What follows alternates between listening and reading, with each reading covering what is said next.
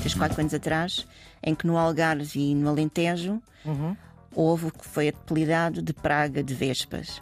Estes equilíbrios que nós vemos têm a ver com alturas particulares e fatores particulares.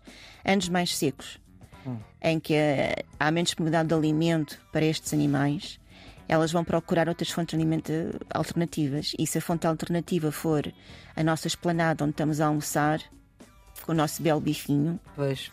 elas vão aparecer e ninguém gosta disso que aconteça. E, portanto, mas muitas vezes estes sinais de aumento de, de- dramático de insetos, sejam eles quais forem, são indicativos de um desequilíbrio qualquer que está por trás.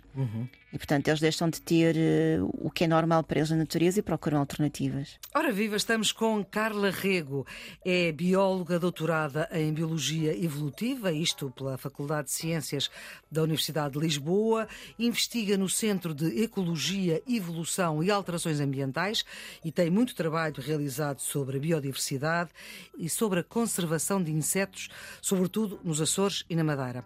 É também vice-presidente da Sociedade Portuguesa de Entomologia e entomologia é o quê? É a área da ciência que estuda os insetos.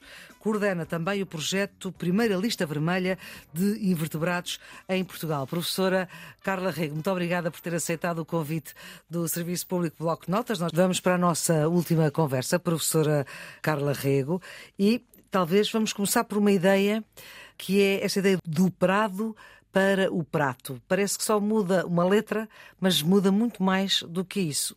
E vai resultar? Isto é uma estratégia europeia. Ah, se vai resultar ou não, não sei.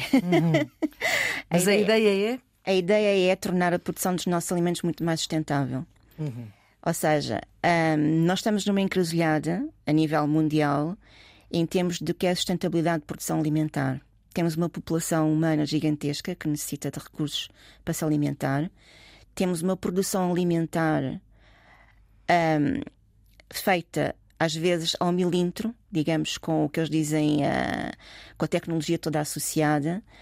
Mas o que é facto é que nós estamos a investir numa produção massificada em grande extensão para tentar comatar as, as lacunas que existem a nível da alimentação ou as lacunas em termos de mercado. O que é que acontece com isto? Temos algumas decisões que são menos felizes e esta estratégia do prado ao prato ou da quinta ao prato tenta fazer com que essa produção de alimentos torne mais sustentável, ou seja, mais apoios para pequenos produtores, uma estratégia de produção de alimentos que não seja grandes extensões com a obrigação de utilização de, de grandes quantidades de fertilizantes e de pesticidas, por exemplo. E há coisas às vezes que são simples.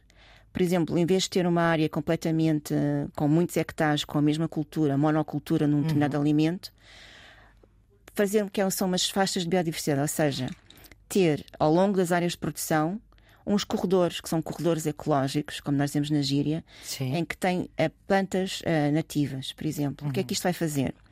Estes corredores vão fazer ao mesmo tempo de barreira para, para insetos, por exemplo, que são pragas, e vão potenciar a presença de polinizadores. Ou seja, imaginemos, em vez de termos ahm, Pois é, que nem todos os insetos são benéficos, não é? Nem todos. Sim, tem- temos, as, temos as várias vertentes, os bons, os menos bons e os assim assim. Fala-me aqui da. hum, Tenho aqui uh, a cigarrinha verde, uh, que é uma praga das vinhas mediterrânicas, que se pode combater com recorrendo a outros insetos e a plantas. É, é isso que está a falar? É esses corredores? Ou não? São coisas diferentes. Certo. Para a cigarrinha e para muitas outras pragas fazem-se coisas que às vezes são mistas entre utilizar eh, na proteção, proteção integrada, ou seja, utilizar às vezes predadores para combater estas pragas e menos pesticidas. Portanto, há, e depois depende de. Não é, eh, combate a pragas não é a minha área, portanto, sou, sou menos à vontade para falar sobre o assunto. Certo? mas temos colegas em Portugal e um pouco por todo lado que estão em, que estudam estes temas em profundidade e há várias coisas que têm que ter em conta, não só a questão de da produção dos de danos que são feitos diretamente, por exemplo, por estes insetos que se alimentam e, portanto, danificam as plantas, mas também podem ser vetores de doenças. E, portanto, às vezes, quando nós falamos em pragas, estamos não só a falar das pragas que se alimentam e, portanto, reduzem o retorno económico para nós, como também aquelas que podem propagar uh, doenças e, portanto, o retorno também é diminuído, mas de forma indireta. Uhum. Não é por ação direta do, destes insetos, neste caso. Uhum. Nós temos aquela ideia da praga dos gafanhotos, não é? Que é assim, é mais. Uh, de vez em quando há assim umas revoadas, muitas vezes vêm do norte da África. Na natureza há algumas espécies de insetos, como alguma espécie de gafanhoto que faz isso. Tem alturas em que sincronizam e, portanto, nós temos aí uma nuvem de gafanhotos a certas alturas. Porque nos locais onde eles se reproduzem há, há condições que propiciam a que naquela altura haja uma eclosão em milhões de indivíduos simultaneamente. E claro que milhões de indivíduos ao mesmo tempo necessitam muito alimento. Mas também é rápido, é uma coisa que vai e vem. Porque eles são migradores, portanto, eles vá, passam e alimentam-se e são capazes de devorar um campo inteiro de um cereal, por exemplo. E uh, o meu pai, por exemplo, cresceu numa aldeia no norte, atrás dos montes, e falava de, de, de coisas em que se via que desaparecia o sol. Tanto era a densidade de insetos que eles viam.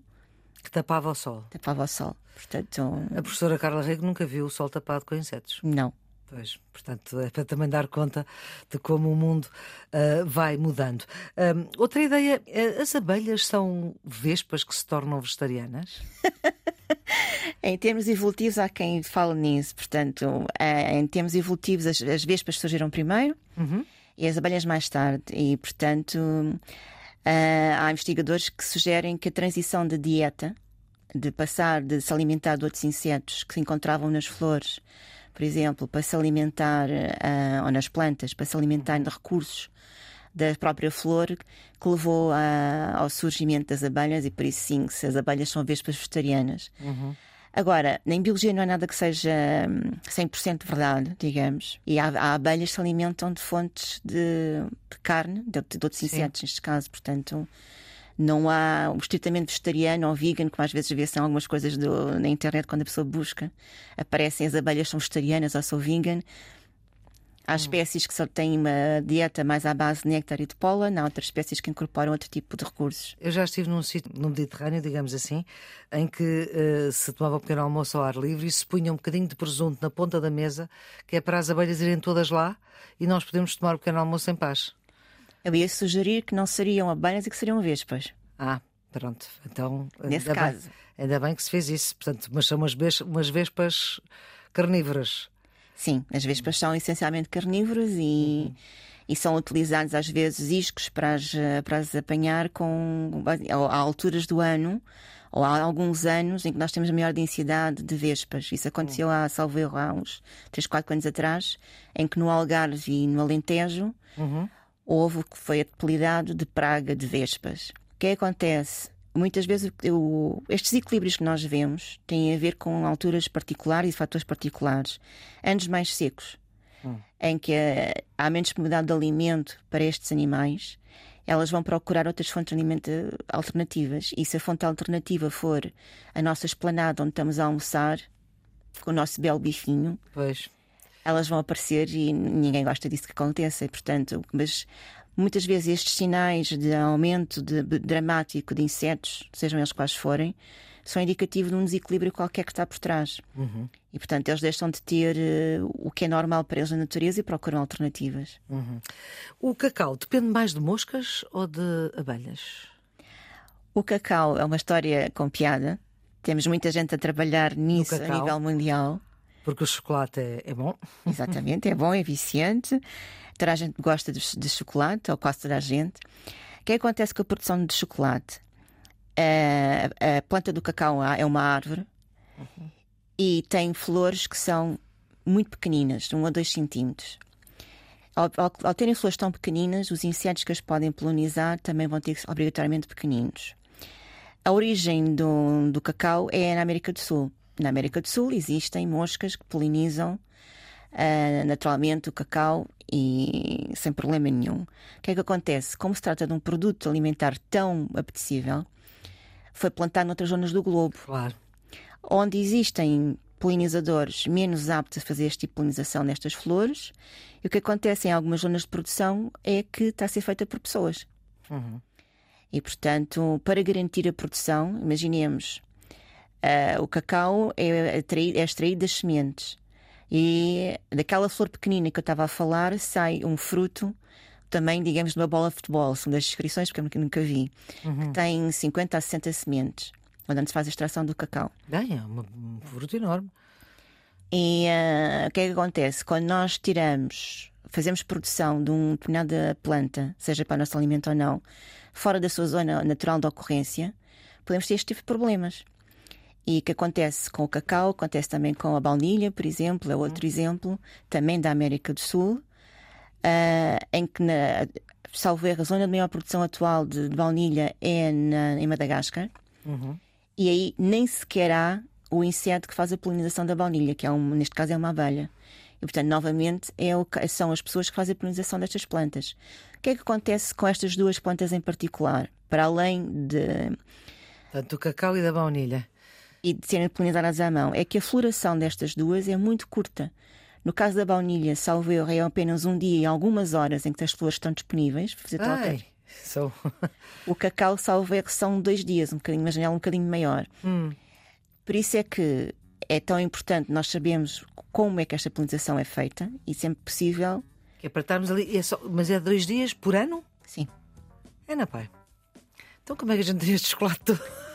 e esta baunilha toda? Há muita gente a trabalhar. Muita gente a trabalhar. E o que se faz é que se optimiza a produção de baunilha feita em Madagascar, em, muitas vezes em, em produções mais pequenas, uhum. mais familiares em que as pessoas conhecem intimamente qual é o ciclo da, da planta, sabem a altura ideal em que vai ser e que naquele dia vão ter que polinizar imaginemos 100, 200, 300, 500, não sei. Uhum. Uh, e portanto as pessoas fazem o esforço naquele dia, só fazem aquilo, ou naqueles dias, porque depois é, é claro que vai ser. Se, se tiver uma exploração maior, vão ter muitas mais plantas e, portanto, tentam sincronizá-las, não seja todas no mesmo dia, para poderem fazer este serviço. Sim, senhor, muito obrigada, professora Carla Rego, pelos seus, pela sua ajuda uh, neste Serviço Público Bloco de Notas. É um programa que ajuda quem está nos últimos anos do secundário, mas também quem se interessa por saber mais. A produção editorial é de Ana Fernandes, os cuidados de emissão de Jorge Almeida, a ideia e a edição de Maria Flor Pedroso. Tenham um bom dia. Thank you.